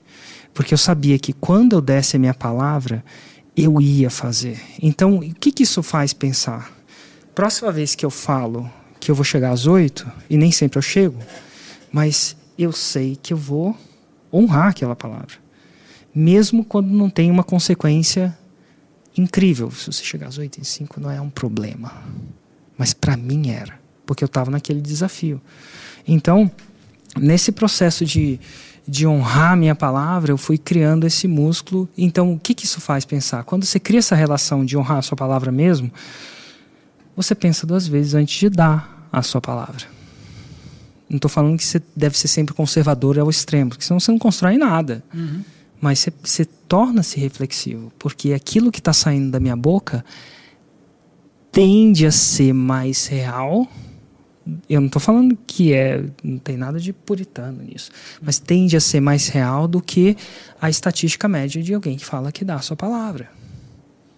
Então isso me faz refletir muito antes de dar minha palavra, porque eu sei que eu vou sofrer depois. Eu sofrer no sentido, não, sofrendo, eu, eu vou eu vou correr atrás daquilo. Você vai ter uma autocobrança ali. Mesmo que ninguém estiver olhando mesmo que ninguém tiver lá. Teve uma época que eu falei, dá um exemplo, né? Eu, eu fiz um desafio interno, contei para ninguém que eu ia fazer 100 dias de meditação, meditando uma hora por dia, não em uma sentada, mas eu ia logar isso antes de ninguém estava olhando aquilo, ninguém ia saber se eu não, né? Às vezes você faz crossfit, por exemplo, não sei se mas às vezes você faz e o cara tem 10 repetições, aí a galera conta 9, conta 8, anota no quadro. Eu falava, não, eu vou falar a minha palavra porque é isso que me sustentava. E desde então é o que me sustenta muito forte. Então isso me faz mais refletir. Se eu for entrar, vai ser sério. E às vezes eu uso a, queima da, a queimada da ponte, então eu dou minha palavra publicamente, como vocês fizeram no lançamento disso e daquilo, mas é, traz muita reflexão quando você começa a fazer isso por anos. Claro. Legal. Tu considera esse um fator chave de sucesso da tua vida? Eu acho que é o momento da virada da minha vida momento da virada, assim, é, da minha vida. É engraçado, minha própria demissão foi um processo desse. Eu dei minha palavra que ia me pedir demissão. Chegou na hora do banco na época, não tinha nada. E na hora eu lembro de sentar na frente de várias telas, tinha várias telas de computador, olhar para o negócio e minha perna pela primeira vez tremer. Tremer no sentido igual do Tom Jerry, quando a perna do Tom Jerry, do pica-pau, sabe, que treme. Ela treme e eu fui com a perna tremendo, falando pro meu chefe: Eu quero falar com você. Na época, quando eu fui para a salinha, eu pedi demissão. Era tão louco assim que eu, que eu dormi e falei: Mas que loucura, eu queria despedir da demissão. E queria, não, fui lá e tentei cancelar. e graças a Deus ele não me aceitou. Imagina se ele tivesse me aceitado de volta. Eu não sei se eu estaria aqui. Que loucura, cara. Loucura. É. Ou vocês, desse jeito. é, não, é verdade, pô. É verdade. Bom. Esse fator chave de sucesso.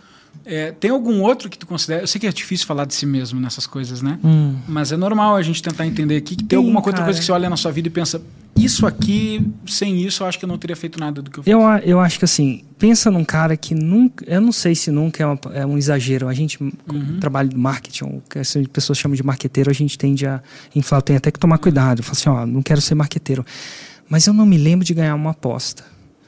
Então, se você apostar uma coisa comigo, eu não lembro de ganhar. Eu lembro de só perder. Eu não me lembro de ganhar nenhuma competição.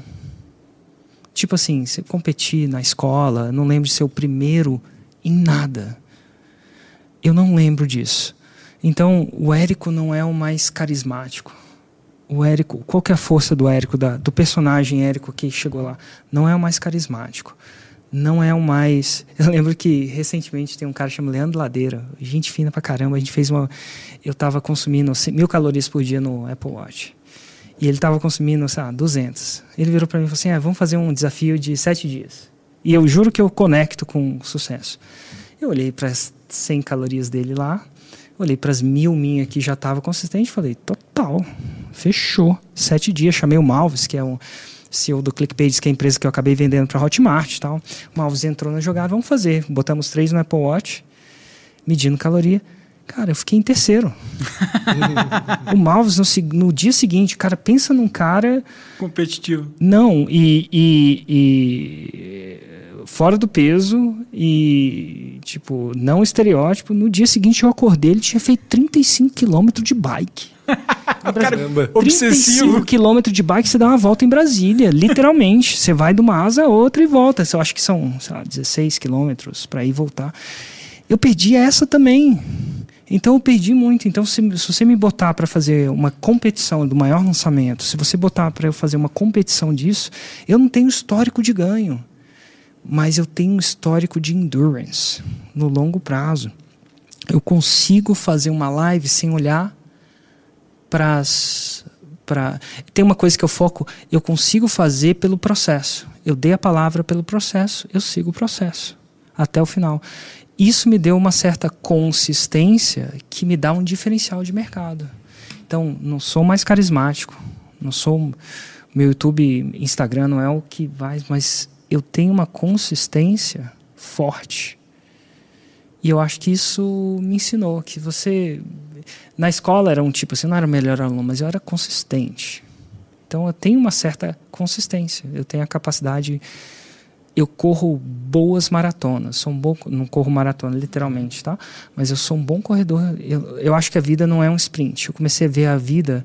Tem uma, eu fiz um podcast recentemente com, com um colega e ele falou uma frase que alguém falou. Eu adoro essas frases que alguém falou, que alguém falou. De repente você fala que foi o Einstein que falou, que o Einstein está é, morto, Einstein, né? Desemboca no Einstein. E essa menina era Albert Einstein. É, tá morto, né? Então pode falar o Mandela, o Einstein, sabe-se Deus quem vai falar essas paradas. Ele falou assim, cara, me dá 10 anos. Me dá 10 anos. Então, no curto prazo, eu não vou ganhar de ninguém. Mas no longo prazo, eu vou construir uma coisa grande. Por isso que eu ainda amo a história dos três porquinhos, reflito nela o tempo inteiro. Eu estou aqui para construir uma casa de tijolos. Eu não sou um bom sprinter, mas me dá 10 anos. Nesse longo prazo. Me dá cara, 10 anos. Eu queria mudar um pouquinho o assunto só para pegar um outro gancho. Sim. Que é para a gente falar de nesse longo prazo que tu viu o negócio um germinal no, no marketing digital. O que, que você acha que mudou de lá para cá? E qual é essa expectativa que muita gente tem falado de ah, o marketing digital a partir de agora? Quais são essas expectativas para essa indústria? Assim? O que, que você Total. acha que mudou e o que, que vai acontecer ainda? Ó, eu sempre analisei desde o banco, meu, minha, minha característica de investimento sempre foi fundamentalista. Então, tem os caras que compram para vender no outro dia, porque vem um movimento de mercado querem pegar esse movimento. Quando eu compro uma empresa, eu quero comprar uma empresa por 15 anos. Eu investo muito na renda variável e tal. 70% da minha, do meu patrimônio de pessoa física está na renda variável, então isso é um perfil, ainda mais hoje, que a CDI está. E nem e, e, crianças não façam isso em casa, mas é um pouco do perfil que eu tenho, muito muito longo prazo, se você analisar longo prazo. Então, para analisar mercado, a gente tem uma coisa fundamental que nunca vai deixar de existir, tem desde os tempos de Jesus Cristo, romanos, gregos. O que, que define mercado? Demanda e oferta. Simples. Preço não tem nada a ver com justiça. A Brasil Paralelo está viva não tem nada a ver com justiça, nem com certo e errado, e nem com injustiça. Tem a ver com demanda existe uma galera que quer ver esse tipo de conteúdo e oferta. Quantas pessoas oferecem esse tipo de conteúdo? Simples assim. Então vamos analisar isso. É esse é o mais fundamental, first é, basic principles do Elon Musk, first principles que eles chamam isso, né? Então vamos analisar a demanda daquilo. A demanda do nosso negócio não é uma demanda por cursos, é uma demanda por resolver um problema. Então, vocês resolvem um problema, eu resolvo outro, meu aluno X resolve outro, a massagista resolve outro, o cara da Cracolândia resolve outro, o jogador de futebol resolve outro. Então, resolver problemas. Através de quê? O veículo utilizado é através do conhecimento, com integridade, que pelo menos é o que eu prego, né? sem letra miúda, sem manipular, sem... Então, vamos lá. Esse, essa demanda vem da, ela vem da existência de problemas. E, cara, o Brasil tem falta de muita coisa mas de problema não tem. Então, problemas vão existir. E tem uma característica de problemas. Quando vocês resolvem um problema, quando eu resolvo um problema, você acha que a gente. O que, que acontece? As pessoas agora não têm problema? Não. Elas passam a ter outro. Então, a nossa sociedade hoje vive muito melhor, não quero. É indiscutível que uma sociedade na Idade Média. Uma expectativa de vida de 40 anos. Onde não, a gente o buffet aqui da esquina equivale ao buffet da corte antigamente. Né? Exatamente. Quer dizer que a gente não tem problema? E eles tinham? Não, a gente tem problema. Então o problema é infinito. Então, eu não acredito que essa demanda vai acabar. Não acredito. Ela é infinita, na minha perspectiva. Uhum. Mas agora vamos ver a oferta.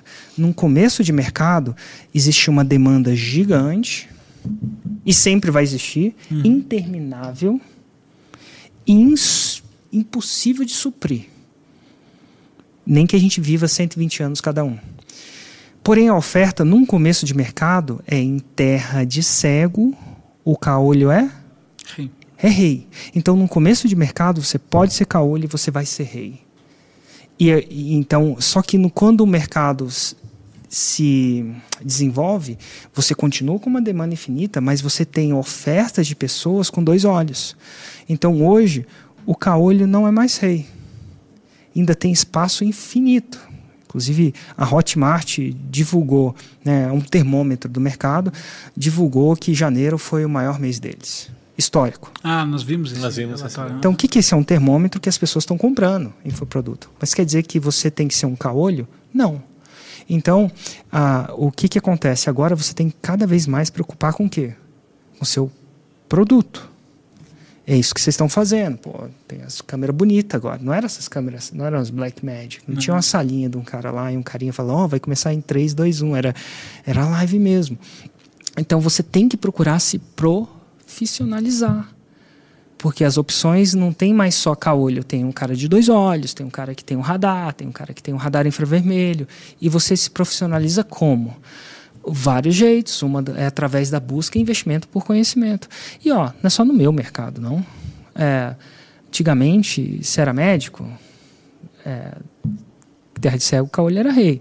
Hoje em dia tem mais médico, então você tem que se profissionalizar, você tem que ser um médico melhor, você tem que resolver o problema mais rápido, você antigamente o médico não tinha que dar um tratamento bom da relação, ele era o único médico da cidade.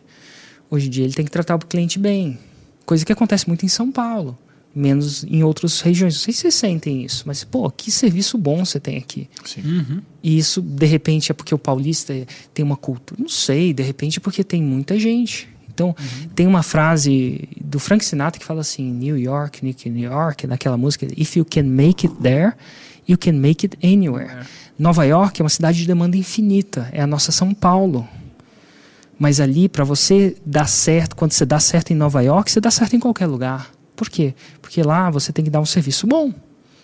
Então, a, a procura pela excelência é uma tática de sobrevivência nesse mercado. Você acha que esse é o paradigma atual, procurar excelência? Procurar excelência, porque a demanda é infinita. Mas agora o caolho não é mais rei. Então, quem não preocupou. E vocês podiam, sei lá, pegar aquele primeiro milhão que vocês ganharam e, sei lá, ir para Orlando, ir para Paris, ir para vocês procuraram crescer a empresa de vocês. E agora vocês têm, pô, como é que isso aqui é uma casinha de tijolos? Não é qualquer lobo mal que sopra isso aqui não. Mas foi uma visão de longo prazo de vocês. Então a visão de longo visão de longo prazo é o que permeia. Em termos mais tecnológicos, eu falo o seguinte, né, em termos de saturação. Eu acredito que quando eu comecei não tinha Instagram, não tinha rede social, não do jeito que é hoje. Uhum. Então a gente comentava, não tinha nem a fotinho. Teve uma época que você podia botar fotinho, que era o avatar, gravatar, se não me engano. As pessoas pensavam, até muita gente fazia isso de mal que a gente comentava nos próprios vídeos, nossa, que conteúdo massa! Tipo, as pessoas, ah, ele que está comentando no próprio vídeo, mas enfim, hoje em dia não dá, né? Porque você tem as contas do Instagram e tal. Mas, então, os meios vão mudar. Então, hoje é o Instagram, hoje a gente tem Reels, vídeos mais curtos, não sei como é que vocês estão lidando com isso. Então, Bastante. os meios mudam. Vai ter a nova rede social que nem foi inventada ainda. Uhum.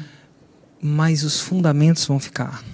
É sobre reciprocidade é sobre jogar o chapéu do outro lado do muro, é sobre autoridade, os gatilhos mentais, escassez, com integridade, é, autoridade. Então tudo isso vai acontecer, mas o jeito de comunicar isso vai mudar. Hoje, quando eu comecei, a gente, a galera comprava do computador. Hoje estão comprando. E se bobear, a gente tá todo mundo aqui. Então o meio mudou. Daqui a pouco é um óculos, daqui a pouco é uma realidade aumentada que vai aparecer, o cara tá, sei lá, com uma lente de contato, com um óculos e o tá no Waze, ele não tá mais olhando aqui, ele tá, o Waze está sendo projetado na realidade dele, tá, vira aqui, faz isso, os carros fazem isso e tal. Daqui a pouco a gente bota um óculos e emerge numa realidade virtual, acho que vai demorar um pouco mais.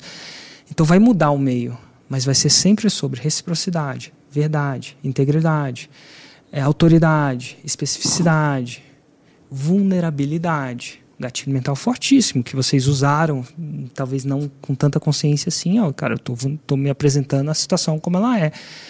Como diria Nelson Riz, a, a, vida como ela é. A vida como ela é, cara, se vocês não fizerem isso, a gente vai quebrar, a gente está vulnerável.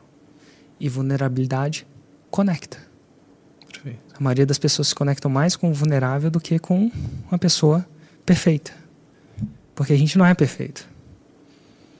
Então, esses fundamentos que se aprende no Fórmula, eles vão continuar. O meio vai mudar. E sempre mudou e vai continuar mudando.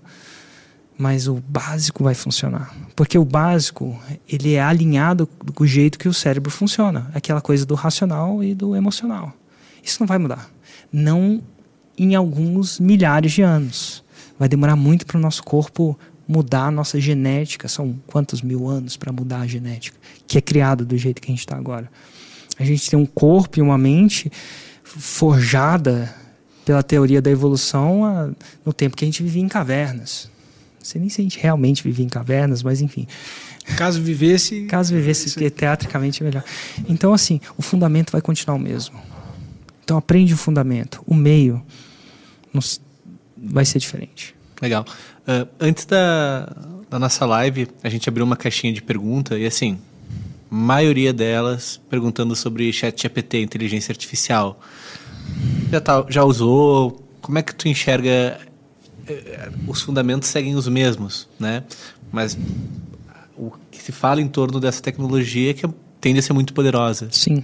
Como é ela transformando o modelo de trabalho, o modelo do marketing digital, o impacto? Como é que tu... Eu acho que vai transformar demais. Eu, por exemplo, vim de um outro podcast que eu estava gravando, onde eles pegaram todas as 15 mil perguntas que fizeram sobre o curso dele, que era um curso de vendas, e deram para o chat GBT, uma customização, e pegaram as respostas e fizeram isso. E hoje em dia se treinaram com aquela base de dados.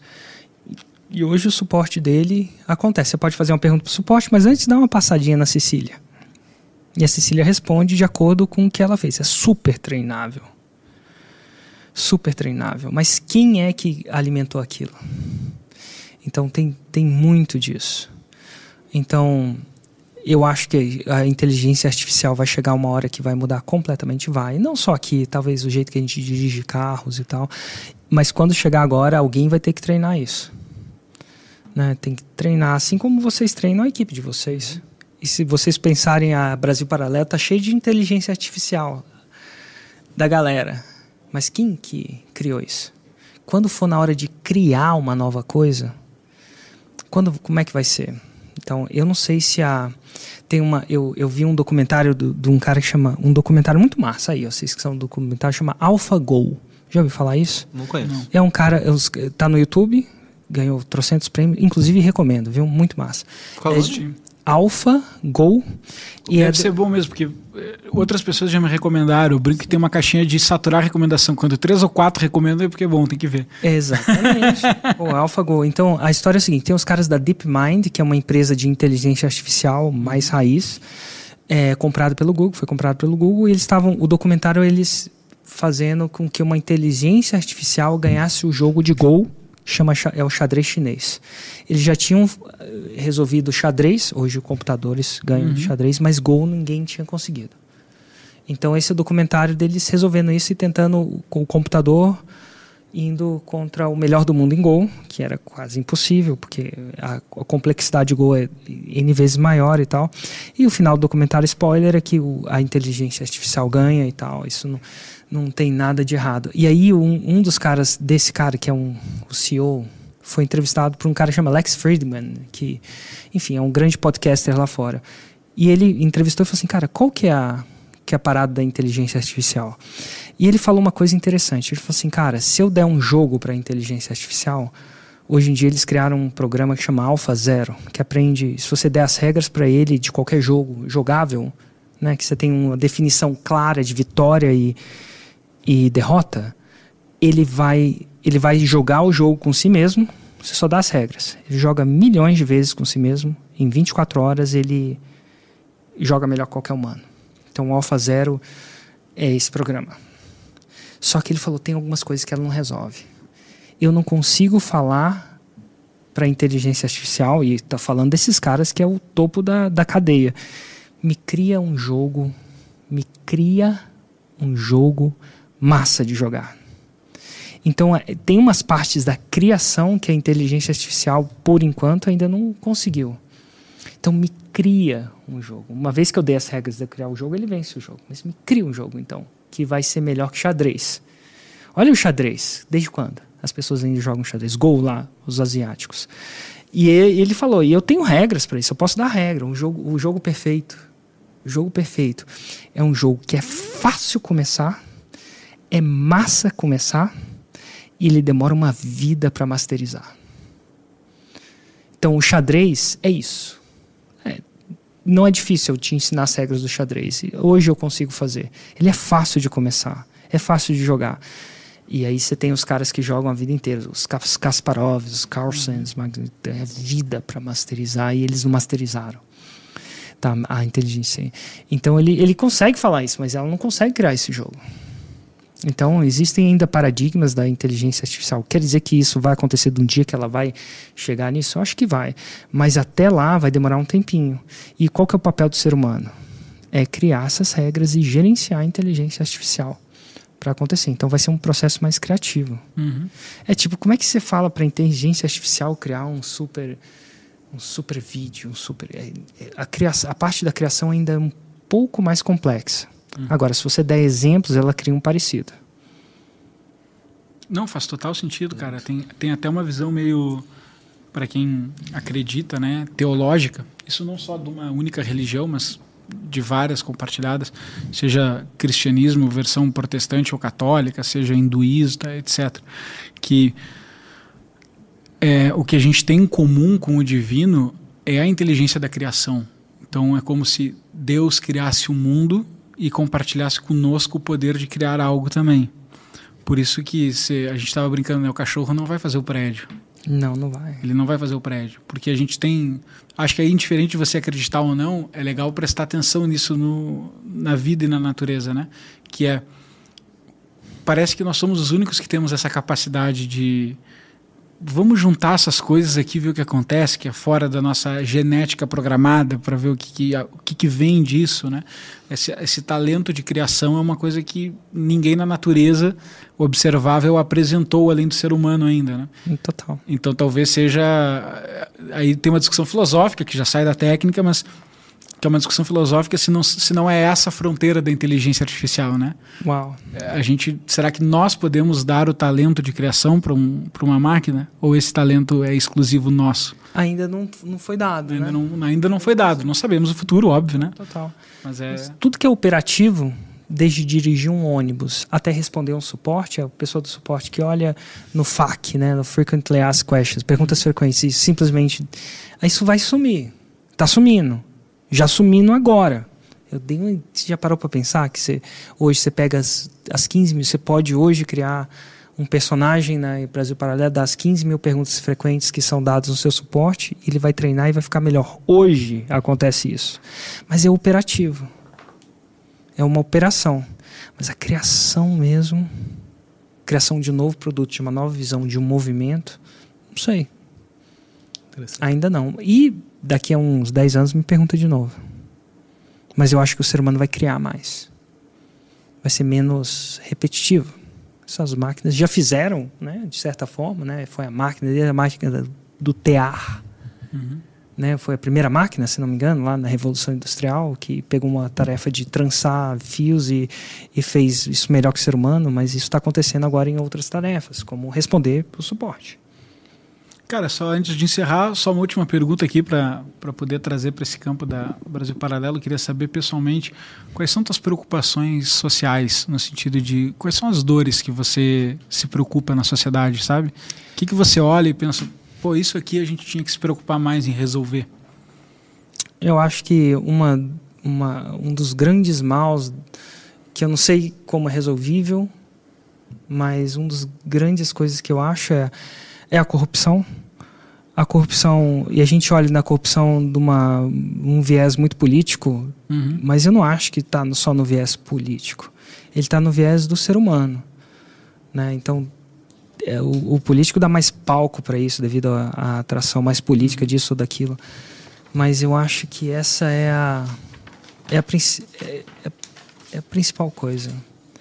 Eu acho que quando você retira essa variável da coisa, todas as coisas sociais ficam mais Começa a azeitar um pouco melhor essa vezes, sua não aposta. estou falando que existe, sei lá, eu, eu fui 15 vezes, 20, ve- eu acho que eu estou sendo marqueteiro, mas eu acho que eu fui 20 vezes para Dinamarca. Minha esposa passou um ano lá e a gente tem bons amigos lá. E a gente mantém muitas amizades. Eu morava na Europa um tempo e eles eram, na, na, na ausência de uma família mais perto, eles eram a família mais Claro. perto. Então eu passei muitos natais lá quando eu não podia voltar para o Brasil por algum motivo ou outro, eu ia para lá. E eu vi assim, lá, porra, meu Deus, um nível de corrupção muito menos ativo, né? E eu sei que é um, um país menor, eu não quero discutir isso, mas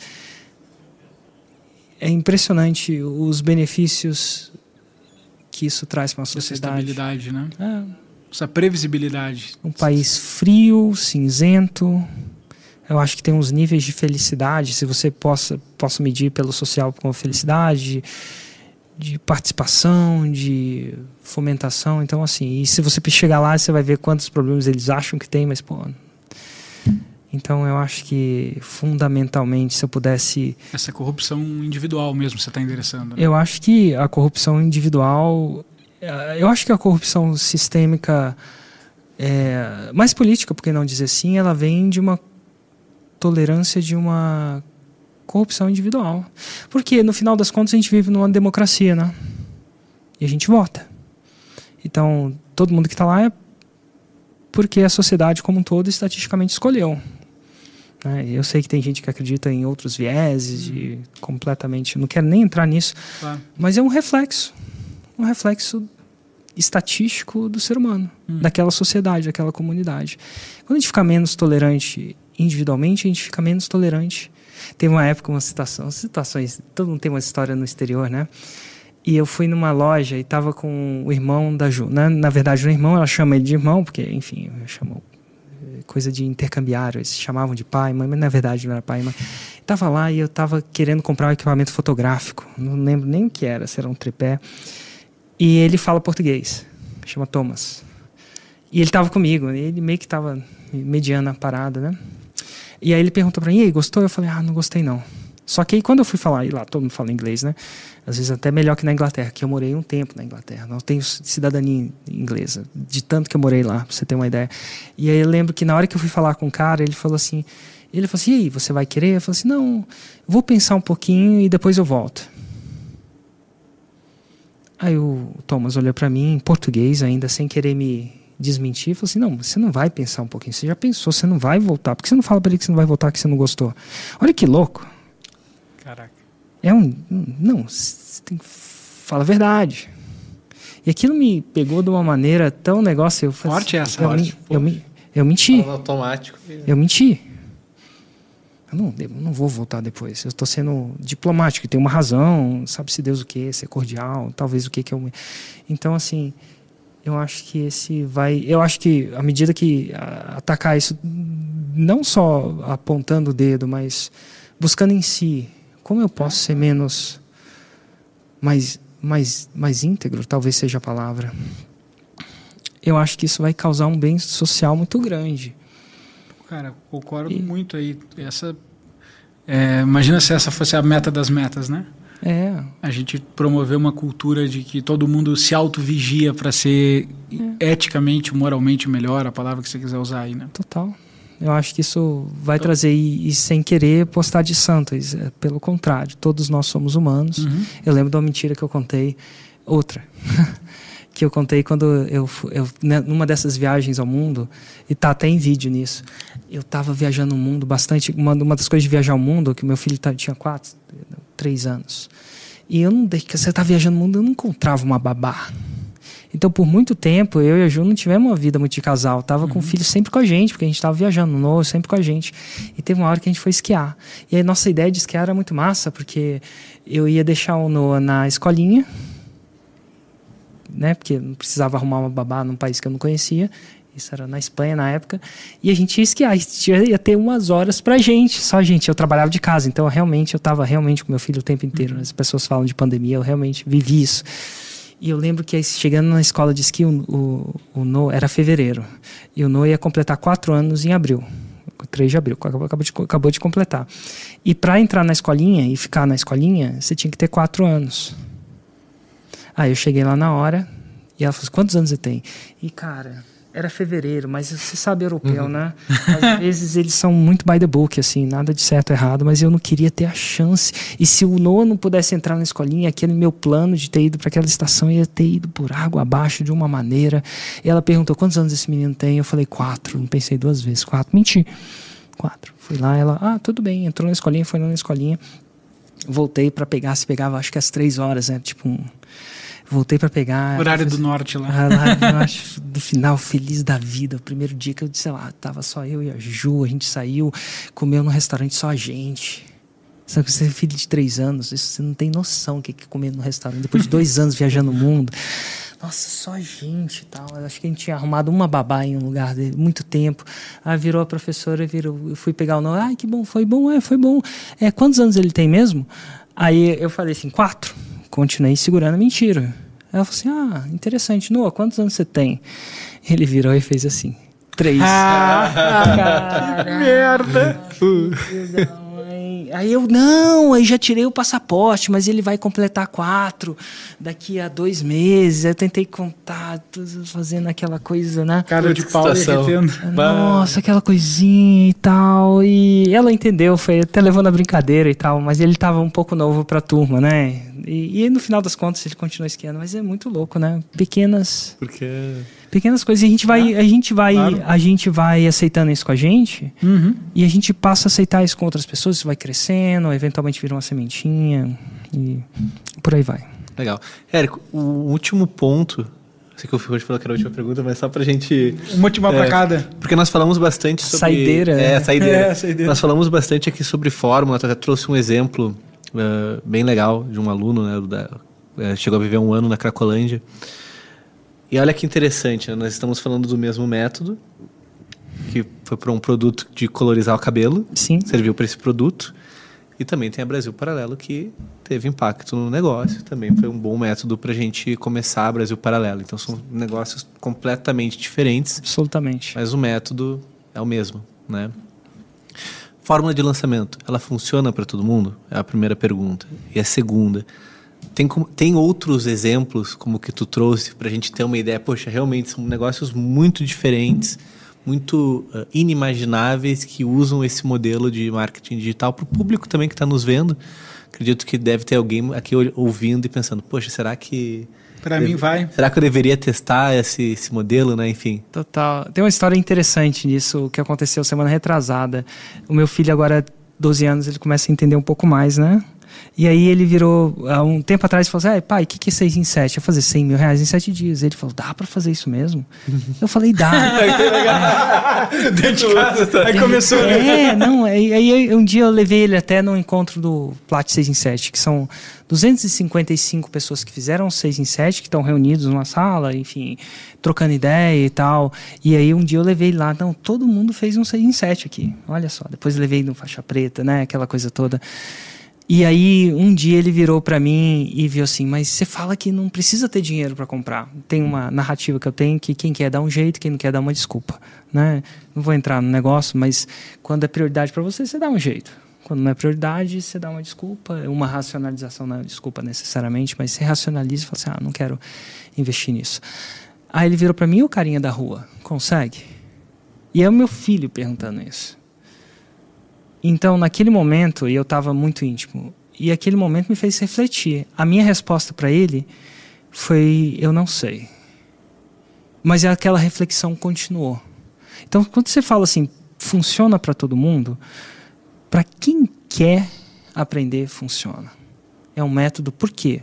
E a racionalização por ter. Porque ela, por que funciona para o Brasil Paralelo, o cara do, da Carcolândia, o cara que vende popuarismo, outro que ensina a rezar dormindo, outro terapeuta, outro, sei lá. Então, assim, tem quando eu comecei a catalogar os casos, em 2020 eu comecei a catalogar, de verdade, tem um site que está tudo catalogado. 1401 no momento catalogados, com prova, prints, entrevista. Entrevistei 295 6 em 7, mas 115 faixa preta e eu tenho que, teria que entrevistar ainda mais desses 1401. Então, assim, trocentas pessoas, desde artesanato, desde coaching, desde profissional liberal, desde empreendedor convencional, gente vendendo cachaça, brinco poceiro colar, chinelo, tapete, tá tudo lá, boneca indígena. Então, produtos físicos também consultoria. E por que, que funciona? Porque, cara, o cérebro do ser humano funciona no jeito só, ele decide de uma maneira, e se você entende como decide o cérebro, você consegue. Como, quando você entende como o cérebro cria a decisão, você consegue criar um, um caminho direcionável e íntegro para ele fazer aquela decisão de uma maneira mais rápida. Você acelera o processo de decisão da pessoa. Então, assim, funciona. Para todo mundo, a minha reflexão é: para todo mundo que quer. Então, se alguém quer, consegue. Eu acredito que todo mundo pode aprender a cozinhar. Se quiser, pode. Quer dizer que todo mundo vai ser o campeão da cozinha? Não. Mas empreendedorismo não é um jogo de competição. É, sim, é um jogo que compete, mas não tem um primeiro lugar. Só o primeiro lugar ganha. Então não é o campeão. Todo mundo pode ser campeão da Copa do Mundo? Não. Só tem um. Para eu ser, alguém tem que não ser e só tem um número limitado de anos que isso pode acontecer e tem muito mais gente querendo ser. Então todo mundo vai ser campeão do mundo? Absolutamente não na Copa. Então aquele jogo não tem como ganhar. Mas o jogo de você aprender a jogar bola, se você quer, você aprende. Então eu acredito hoje, depois de ver tudo isso, eu acredito para todo mundo que quer e prioriza, é rio descendo. Não tem como parar. Hoje, né? Quem quer conhecer teu trabalho, faz como aí para te achar? Ah, é só entrar Érico Rocha no YouTube ou Rocha Érico no Instagram e você vai ver bastante vai, views. Toma cuidado. Eu vou perseguir essa pessoa vai, com anúncios. É, marketing. Vai virar Opa. feiticeiro. o nosso público está acostumado, né? Nada que não conheça por aqui. Maravilha. Érico, pô, cara, muito obrigado por, por estar aqui conosco. É, é impressionante que a gente só tenha se conhecido pessoalmente hoje, porque enfim, tá uma referência para nós há muito tempo. E é impressionante o impacto social que eu, que eu vejo que você tem, o impacto que você teve na indústria, o impacto que teve nas nossas vidas. Antes mesmo do programa começar, eu te pedi uma foto.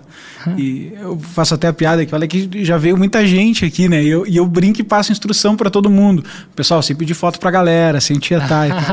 e, e aí com você, eu mesmo quebrei o protocolo, né? Que é, cara, é muito, é muito inspirador é, encontrar você saber do impacto que você tem na sociedade e lembrar da gente numa salinha de 8 metros quadrados, endividado, maluco, virando noite pensando: será que isso aqui não é um migué, cara? Vamos lá, vamos lá, vamos lá, vamos lá.